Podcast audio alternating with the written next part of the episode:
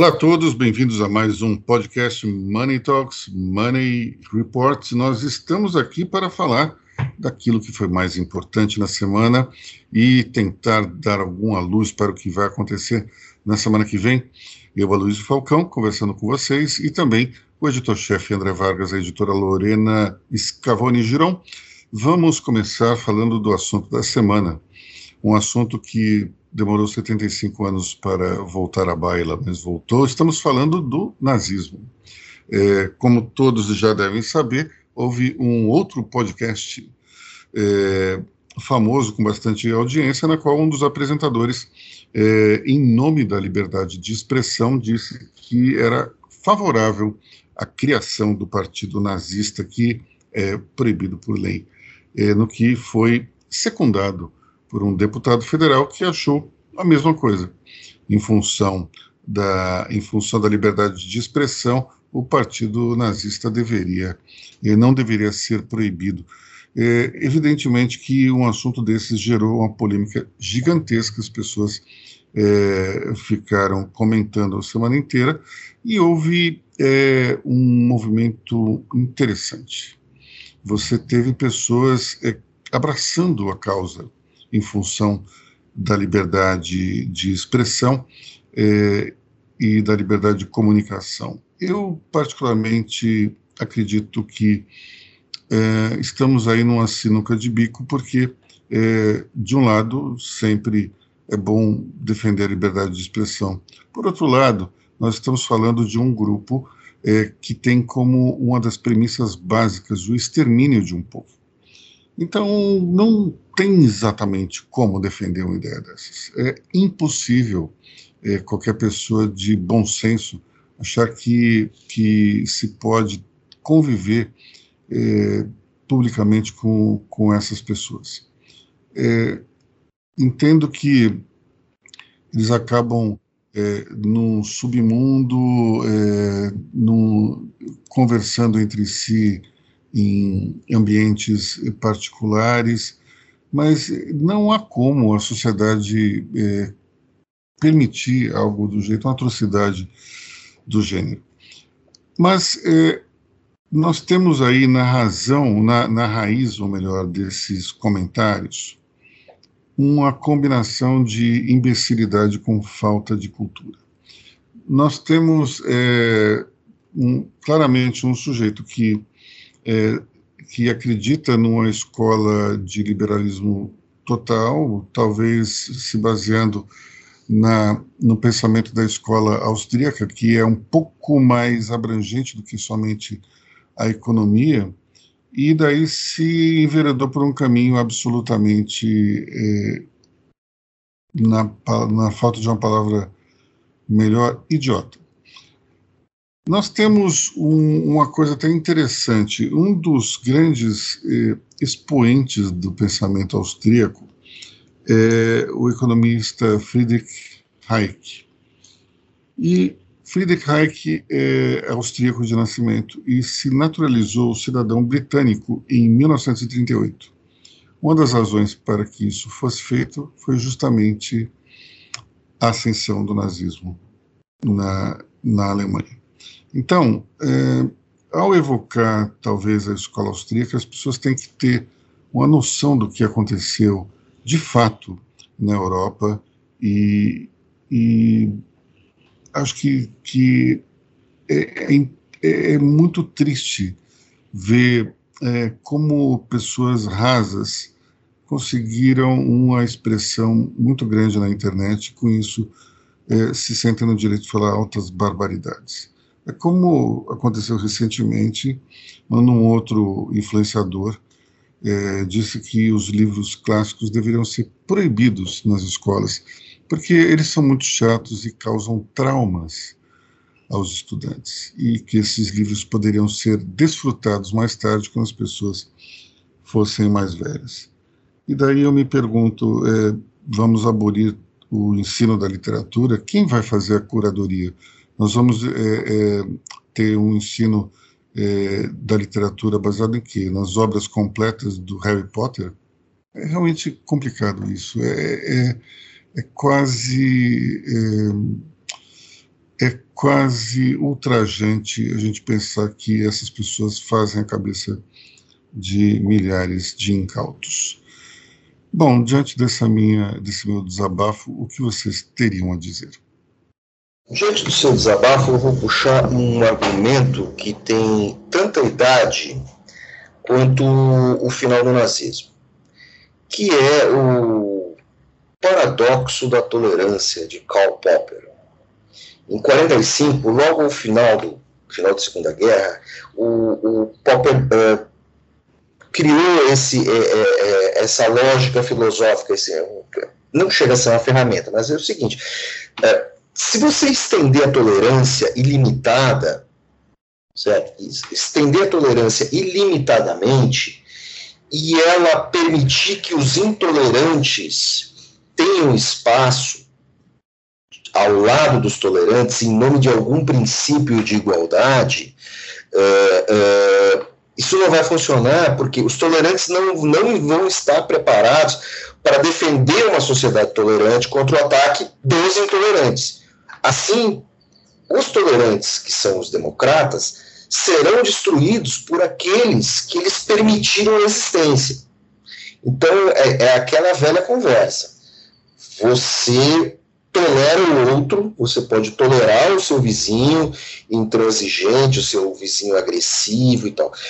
Mas assim, é sempre bom ter um bom sarrafo, um bom pedaço de pau atrás da sua porta. Certo? Olha, eu queria só lembrar uma coisa interessante, que é o seguinte. É, eu falei antes do Hayek, e Hayek, em 1947, ele fundou um, um, uma iniciativa chamada Sociedade Montpellerin. O que, que é a Sociedade Montpellerin?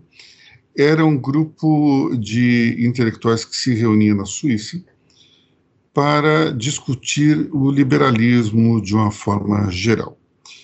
É, então, nós tínhamos, além do próprio Hayek, o Ludwig eh, von Mises, nós tínhamos eh, Milton Friedman e nós tínhamos também Karl Popper.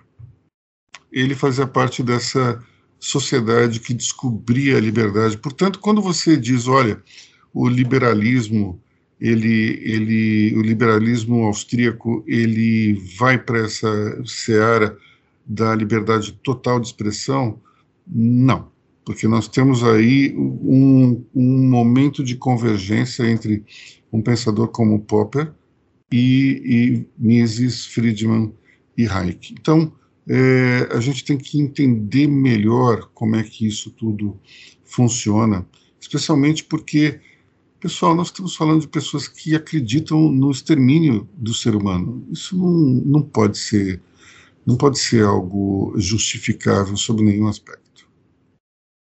A Luiz, você falou que os nazistas eles pregam o extermínio de uma raça. Eles pregam o extermínio de algumas raças, né? De algumas etnias, porque não são só os judeus, são principal, além dos judeus, você tem os eslavos. Além dos eslavos, uh, uh, eles não gostavam dos negros, eles não gostavam dos americanos, eles não gostavam do, da Assembleia de Deus sabe? É, não gostavam dos cristãos ortodoxos. Então, assim, é, é, é, basicamente todo mundo que não é parecido com eles.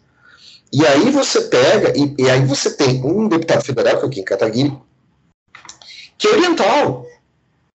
E ele é defendido depois, publicamente, por um vereador, que é o Fernando Holliday, é um vereador que é jovem, negro, periférico, gay. Mas peraí, cara, esses caras são lemingues humanos. Esses caras, entendeu? Esses, esses caras, eles vão mais fácil para a fila do campo de concentração que a gente. Fernando Holliday, assim, qual é o lugar do Fernando Holliday? Ele só tem que escolher. Sabe assim? Se o Fernando Holliday, o senhor vai, o senhor vai para a fila da Câmara de Gás, assim, é o judeu, o senhor e o comunista, ou é o judeu, o comunista e o senhor? Ou você quer ir na frente, porque assim, se, se as ideias nazistas uh, tomarem corpo, uh, esses, esses caras que vão ser perseguidos. Uh, e outra coisa, a gente esquece os, os, a escola filosófica econômica austríaca, ela é composta por caras que foram perseguidos pelo nazismo. Então, assim, então o cara não entendeu nada, é burro mesmo. É, eu queria trazer a discussão aqui desse caso do Ayub, que é o nome verdadeiro do monarca, que é essa questão da nova comunicação, né? Que é uma semelhança que ele tem com o, podcast do, do Spotify, que é o Joe Rogan, que também é conhecido por esse clima informal e sem compromisso, que abre espaço para vozes alternativas, então é militantes contra a vacinação, extremistas de, extremistas, defensores de ideias que não cabem em ambiente civilizado. Então, assim, são expressões racistas que volta e meia o Rogan soltava e não impediu que isso tornasse a principal atração do Spotify. Só quando teve a, a Neil Young e Johnny Mitchell reagindo que foi retirado. Então, assim, o, o Rogan e o Monarch são, são essa nova fauna, assim, de youtubers, influencers, é, podcasts que não tiveram um, um estudo de comunicação, né? Que estão atraindo, que, querem atrair essa volumosa audiência e, e, e, acabam misturando ignorância, apelação, não percebem é, o que é um o que, o, o que um lugar de, de comunicação precisa, o, é, o, que, o, que é, o que é, qual é a importância que a gente tem, o que, que a gente tem que passar.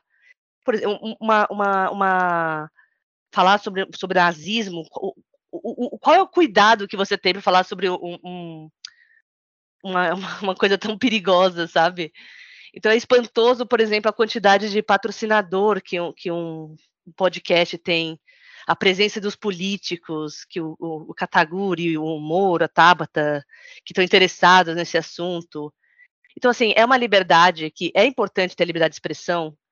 Claro, por exemplo, tem até um lugar no, na Inglaterra, eu acho que é Hyden Park, que tem um cantinho lá que você que cada um sobe numa, numa caixa e, e discute qualquer tipo de assunto, você vai lá e discute, mas assim, não é gravado, não é colocado em público, não é, não é espalhado para você influenciar ninguém. É lá mas você tem, contra a pessoa. Mas, você sabe que tem uma tecnicalidade aí. É o quê? A lei diz que não se pode falar mal da rainha ou do rei. É, é eu ia falar isso. Tem, só, tem, duas regras, é. Não Só pode falar mal do rei. você está num caixote, você não está em solo britânico. E daí ah, sério? É, é essa, é essa tecnicalidade, entendeu? Não sabia disso. O, caixote, então, te dá a liberdade. Como você está em cima do caixote, não está pisando no solo britânico, Nossa. Portanto, você pode falar mal da rainha. É, então, então, um lugar assim, tudo bem. Olha que legal a, a, ideia, entendeu? Você, você, você tem essa, esse lugar de discussão de todos os tipos. Mas, pô, quando você tem um, um canal, um canal enorme para falar sobre o nazismo, que foi um crime bárbaro, hediondo, é uma idiotice. É, é, essa questão da, da, do local da comunicação, que eu também acho que é muito importante a gente discutir. É interessante a gente lembrar um pouco das origens do, do nazismo, da onde é que vem é, essa obsessão pela raça ariana, pela raça perfeita, que, que promove uma verdadeira eugenia, que é o extermínio de outras raças. Né? É, o, um historiador romano, que é, o, se não me engano, Tácitos, ele escreveu é, um livro chamado Germânia, é, contando a saga dos romanos que tentaram conquistar a região da, da Alemanha e não conseguiram porque foram rechaçados por um povo alto, forte e disciplinado.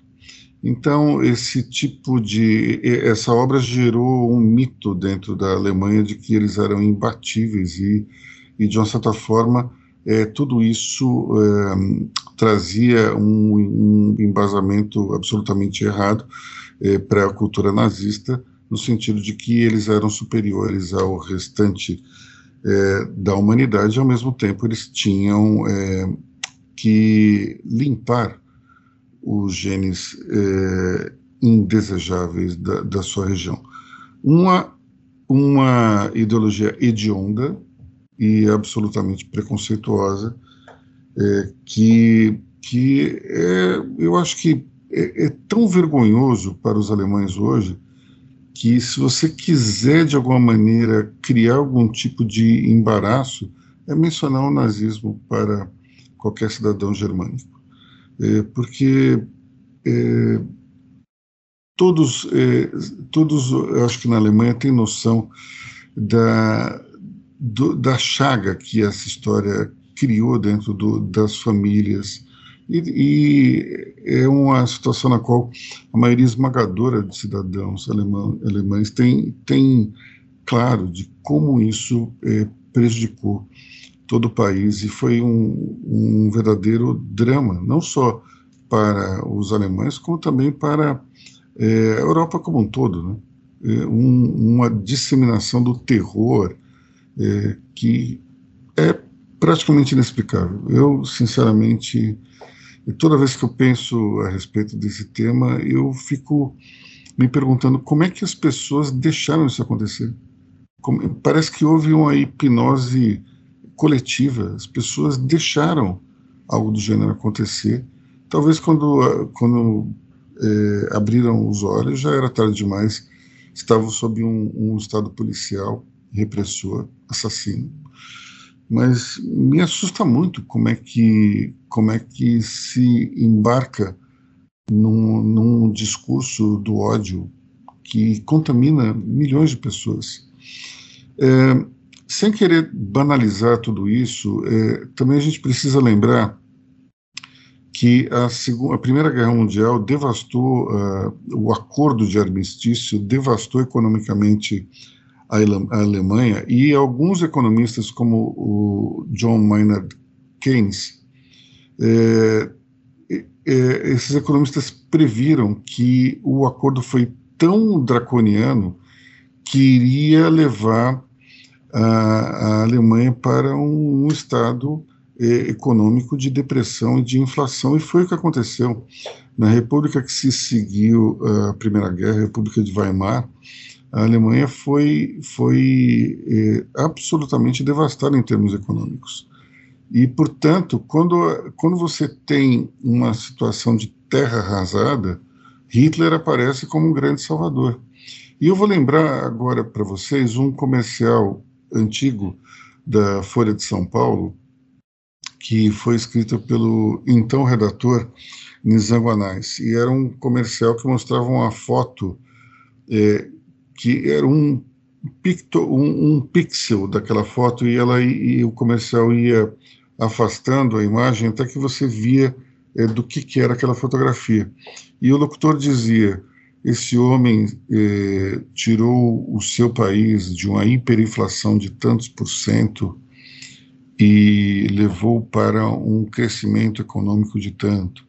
Esse homem era um, eh, era um chefe de família devotado, esse homem era vegetariano, cuidava dos animais. Aí quando você olhava para a foto, era o Hitler. E, a, e o o narrador, o locutor, terminava dizendo o seguinte: é possível dizer mentiras falando somente a verdade. É um comercial icônico, muito premiado aqui no Brasil e no exterior, e, e que revela uma parte de como é que a Alemanha embarcou nessa maluquice. Enfim, é, vocês querem falar mais alguma coisa sobre esses malucos ou não? É, eu acho que o que tem a dizer que as pessoas têm que tomar cuidado com essa, esse desejo de lacração fácil. É, esse programa do desse rapaz aí, o Monark, é, algum tempo atrás eles receberam a visita de um músico chamado Rogério Skylab. E no meio da discussão, o Skylab deu uma bronca nos dois, principalmente no Monark, falando o seguinte: olha, cara, você tem que ter responsabilidade, você não pode falar qualquer porcaria. Você pode falar porcaria, mas não qualquer porcaria. E o Monarque, que hoje nem monareta mais é para os mais velhos, é, falou assim: não, mas aqui esse programa é. Assim, é como se fossem dois manos falando besteira no boteco. Ele falou assim: mas quando você entra na mídia, você, você deixa de ser dois manos, deixa de ser um boteco deixa de ser um boteco, você é um adulto. Ele chamou o cara na xinga. Você é um adulto, você tem responsabilidades para com o seu público, para com o seu anunciante, para com todo mundo. Você pode falar bobagem. Você pode ser engraçado. mas você não pode falar qualquer coisa. E aí, o, e o, o Monark ficou completamente na defensiva com essa história, querendo fazer gracinha e tal, e o, cara, o sujeito cortou ele. E assim, Rogério Skylab não é exatamente, não é considerado uma sumidade, mas ali se comportou urbanamente como, como um adulto responsável. Uh, Lorena Giron, você sabe o que é Skylab? Não, né? É, é, Skylab era, um, era um, um, um, satélite americano que despencou para a Terra. E no final dos anos 70, todo, ou no começo dos anos 80, não lembro mais, as pessoas ficavam com medo de que pedaços do Skylab caíssem é, na cabeça das pessoas, matando é, os incautos que estivessem andando pela rua naquele momento trágico. Isso nunca aconteceu, evidentemente, mas o nome Skylab ficou marcado ah, é na cabeça do, dos, daqueles que fazem parte dessa geração. É, só duas observações finais sobre essa história.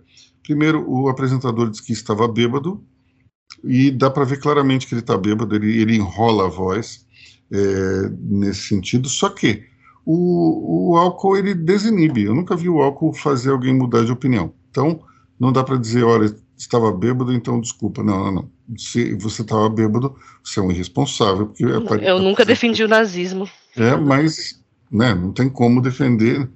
É, então, para ser, ser honesto, não é que ele defendeu o nazismo. Ele Verdade. defendeu a existência do partido nazista em nome da liberdade de expressão, que é um absurdo também. Mas vamos lá. É. E, e, a segunda coisa que eu acho que é, é, importante a gente destacar foi a firmeza com que a deputada Tabata Amaral enfrentou essa maluquice. É, é, enquanto que em Kataguiri foi ali, embarcou na lacração e se arrependeu, evidentemente, depois, pode ser até processado por falta de decoro. É, o, a deputada Tabata, ela não arrefeceu, ela enfrentou, enfrentou como gente grande. Não tem essa história de, de ser complacente com a defesa do nazismo, qualquer que seja a sua vertente. Bom, chega de falar desses idiotas e vamos então é, ir para um tema econômico. A prévia do PIB, a gente teve é, hoje o anúncio de que deve ficar entre 4 4,5% de alta, contra uma queda de 4,1% em 2020, durante a pandemia, mais, mais grave, mais séria, né? É, nós tivemos aí uma recuperação, mas isso é, indicaria, a princípio, que teríamos um ano de 2022 também forte, mas não é o que está aparecendo. Estamos aí com todas as previsões, começaram com dois, aí foram caindo, caindo, caindo é mostrando que a economia esse ano talvez não, não repita esse fenômeno, que foi basicamente uma reposição. Não dá para a gente dizer que tenha sido uma, um crescimento estrondoso, porque praticamente recuperou o que nós perdemos um ano antes. Então, é, o, o fato de que estamos dentro de uma situação econômica que pode ser difícil, é, ela tem seus impactos na eleição de 2022. É, não é à toa que nós temos o presidente Bolsonaro investindo muito é, em, em, ações que podem ser caracterizadas como populistas, uma delas o, o, benefício, o novo benefício social, que é praticamente o dobro do anterior, e ao mesmo tempo aumentos é, de funcionalismo que podem impactar e talvez não sejam nem é, exercidos ou viabilizados. Mas, para mim, um ponto interessante é o seguinte: nós vemos todas as pesquisas apontando uma certa estabilidade do cenário.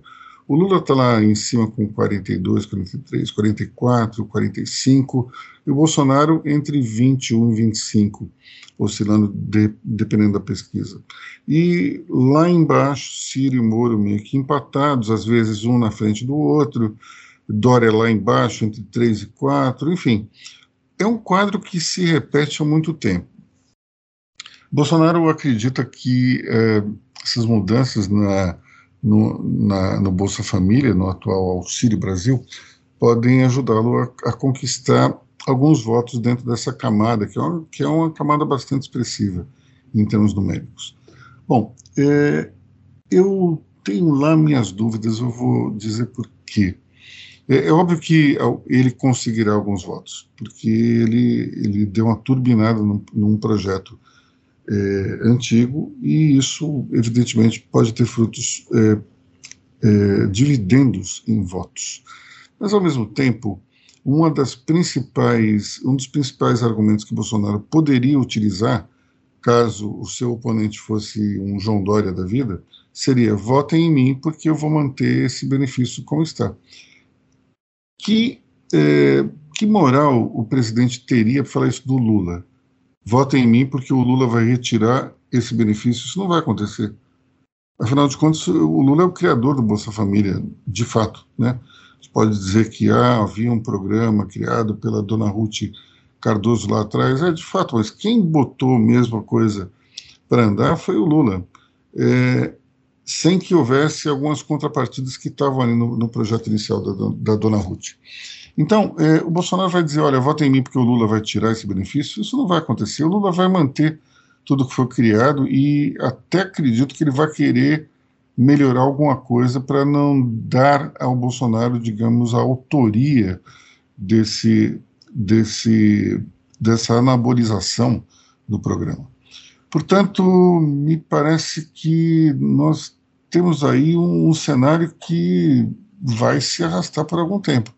Eu não sei se vai, vai é, haver tempo suficiente para que os outros candidatos consigam crescer. O fato é que está havendo um, um movimento dentro do PSDB para tentar é, tirar João Dória é, da posição de candidato do partido. Vai ser aquela coisa do tipo ganhou, mas não levou. Precisamos ver se isso vai de fato continuar, porque é, houve uma reunião nessa semana com alguns membros da cúpula tucana e essa reunião foi convocada para se discutir é, como se pode tirar João Dória do páreo e aderir a uma outra candidatura, ou mesmo colocar um outro tucano à frente da chapa.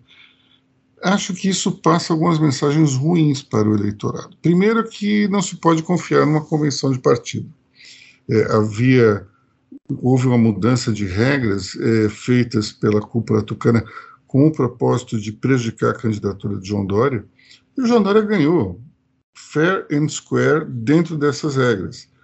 É, tirar a candidatura do governador paulista me parece uma, uma confissão de que, olha, nós, queremos, nós não queremos é, quem ganhou dentro das regras. Isso é muito ruim.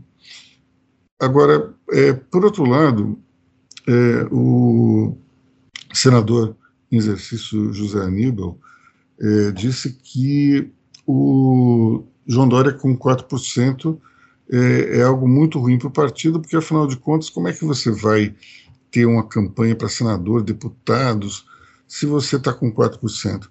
É, eu gostaria de perguntar ao, ao, José Aníbal onde ele estava na campanha de 2018, quando Geraldo Alckmin também estava lá com 2, 3, 4% e teve 4,76% dos votos. Quer dizer, algo que, que parecia não incomodar lá atrás, porque o candidato era, João, era Geraldo Alckmin, incomoda bastante em 2022, quando o candidato é João Dória, né?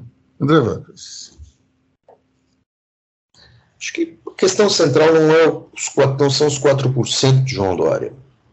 A questão uh, central é o que será do PSDB depois do primeiro turno.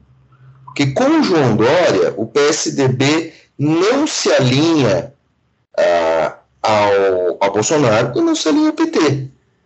Não estou dizendo que os tucanos vão voar em grande revoada para o poleiro, do PT ou para o poleiro do, do, Mas, assim, a, a, a, essa atitude de queimar pontes do Dória né, colocou o partido nessa situação.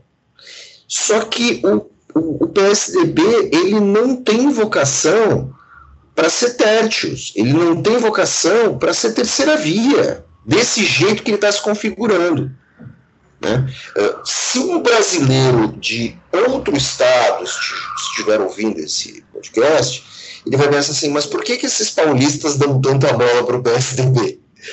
Porque fora de São Paulo, é, PSDB não tem essa relevância, mas o PSDB foi um partido importante, é um partido importante, fez presidentes, estava ali do lado o tempo todo, participou da redemocratização. E agora o PSDB está com esse problema vocacional. Né? Para que lado vai? Porque o que interessa, a campanha vai ser muito rápida, e depois você vai ter que fazer todos aqueles acordos para fazer o acerto de segundo turno. E do jeito que está configurado, mesmo com o João Dória ganhando a eleição, justamente, né, de modo lícito, de modo dentro da regra, tudo bacana, ele bota o partido numa situação incômoda. O partido. Né? Não estou fazendo nenhum julgamento do Dória e nem um julgamento moral do, do, do, do PSDB. Mas você tem ali uma questão de realpolitik que você, você tem que dar um jeito. O PSDB não está pensando na eleição agora, está pensando no futuro. E, um partido ele vive de relevância. Uh, uh, o Alto Tucanato não consegue se ver longe das grandes questões nacionais mesmo não estando dentro delas. Só que acho que pela primeira vez está claro que assim eles estão ficando fora do jogo. Bom, senador, ex-senador Aloysio Nunes eh, veio a público hoje também para dizer que o PSDB não tem mais protagonismo. E, de fato, não tem. É, eu acho que é um partido em extinção, ou, pelo menos, definhando e para se transformar no, num, numa agremiação menor. É uma pena, porque nós de fato tivemos um, um, um momento em que o PSDB era um partido é, bastante significativo, mas acho que isso é, deve-se também, não só à troca de gerações, mas ao mesmo tempo a, uma postura um tanto dúbia que o partido sempre adotou no seu discurso um partido que tinha vários deputados e senadores que não se comprometiam quando davam declarações. É, o PSDB, durante muito tempo, foi sinônimo de ficar em cima do muro, de não se assumir uma, é, uma posição. E não deixa de ser irônico que é um partido que tem a sua, suas raízes na, na social-democracia alemã, mas é, na última vez, na única vez que foi governo, de fato, adotou na economia princípios liberais, controle de déficit público, privatização. Isso tudo causa uma sensação de desconforto é, no, no, eleitor, porque se fala uma coisa, se faz outra, ou então não se defende claramente com coragem certas posições. Dentro desse, dentro desse cenário, acredito que o grupo do governador João Dória ele tem até, apesar de, de ter uma grande rejeição em relação ao nome dele, mas pelo menos ali você tem uma, algumas posições mais claras, embora o próprio governador, do ponto de vista pessoal, tenha ascendido a política por conta do apoio de, João Dó, de, de Geraldo Alckmin. Ele é, rapidamente é, mostrou que não tinha nenhum tipo de compromisso com o ex-governador, o que gerou um rompimento, um estremecimento entre os dois. E, na hora de ser eleito governador, ele aderiu à, à candidatura de Jair Bolsonaro, criou o Bolsodória, para três meses depois romper com o presidente. Então, isso tudo contribui também para um desgaste do, do partido, que se coloca na oposição do governo Jair Bolsonaro, mas você tem dentro deles deputados bolsonaristas. Então é, é muita confusão. Se, se você não tem clareza e transparência, dificilmente vai conseguir é, um grande sucesso político. Para mim é simples assim. Bom, voltando ainda na, na economia, vamos falar da venda da, da Oi?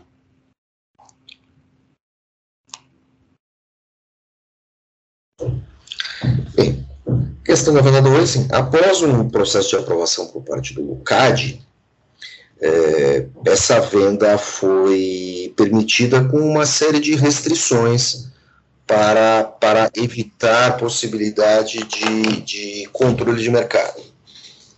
Os compradores da Oi não vão poder alugar banda, não vão poder fazer uma série de, de oferecer uma série de serviços para outras prestadoras.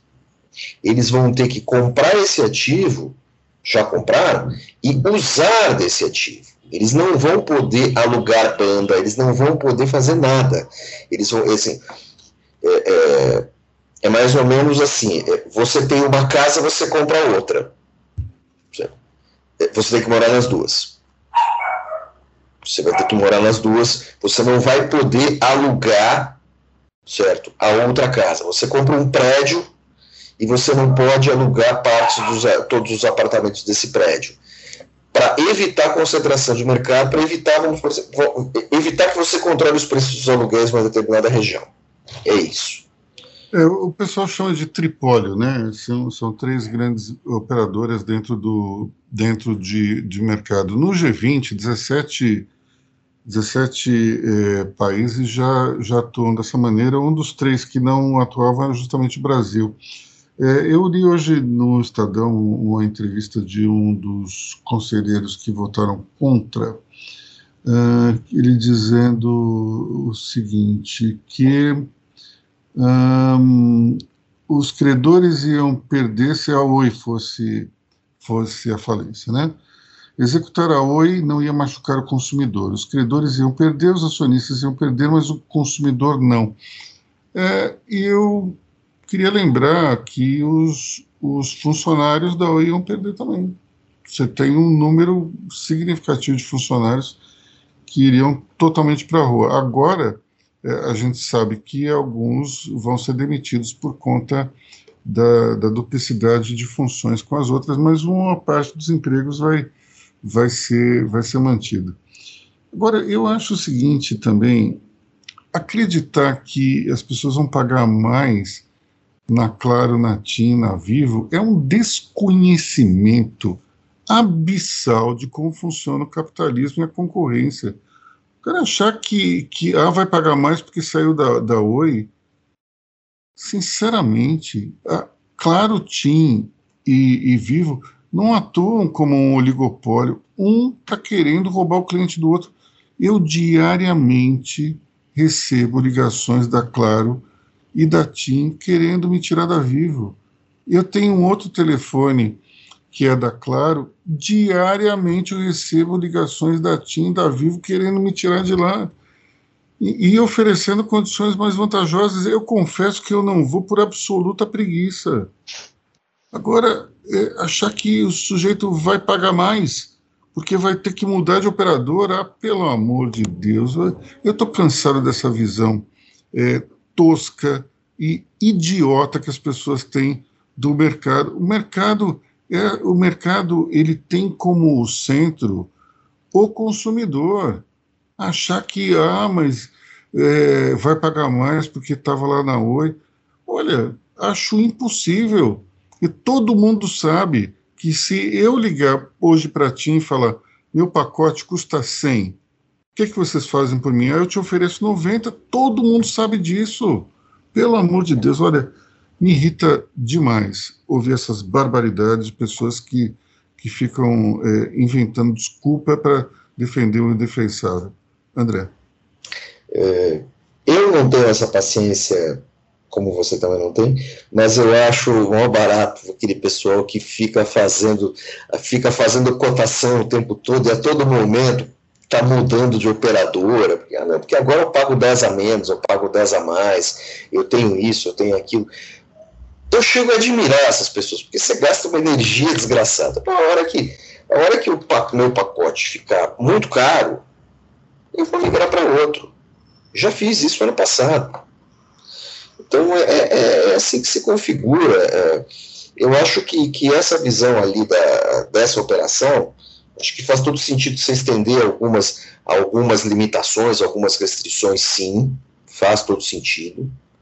É, não acho que tenha sido. Você pode até criticar um ou outro aspecto, mas é muito melhor do que simplesmente fechar a portinha. Você poderia eventualmente oferecer isso uh, uh, para operadoras menores? Sim.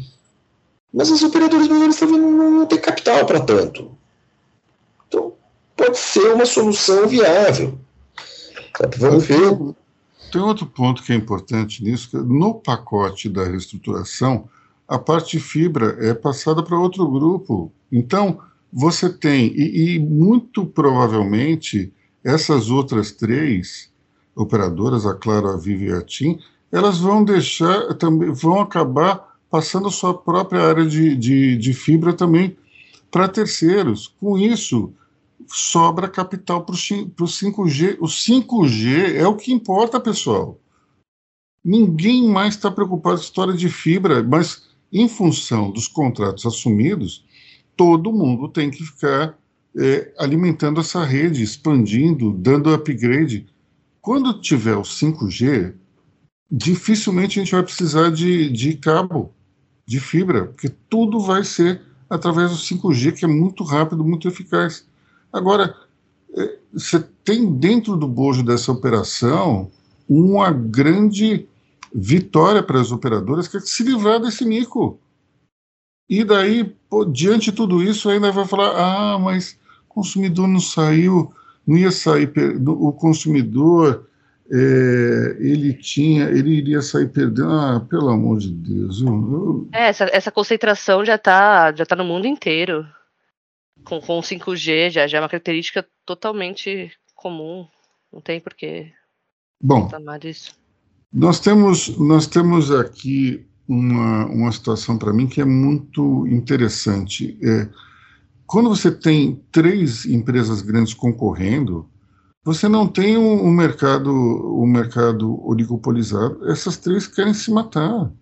Não, não dá para dizer, ah, mas é, uma, uma, uma oferece um serviço melhor que o outro. Sinceramente, eu já trabalhei com as três. As três têm problemas. Então, um é melhor num pedaço do que a outra, o outro vai te dar uma vantagem melhor. Mas é o seguinte, é livre mercado. Se o, o a gente estava falando de pessoas que ficam ligando para a concorrência, mudando pacotes, se você ligar para sua própria operadora e disser que vai sair porque tem uma oferta melhor, os caras cobram a oferta.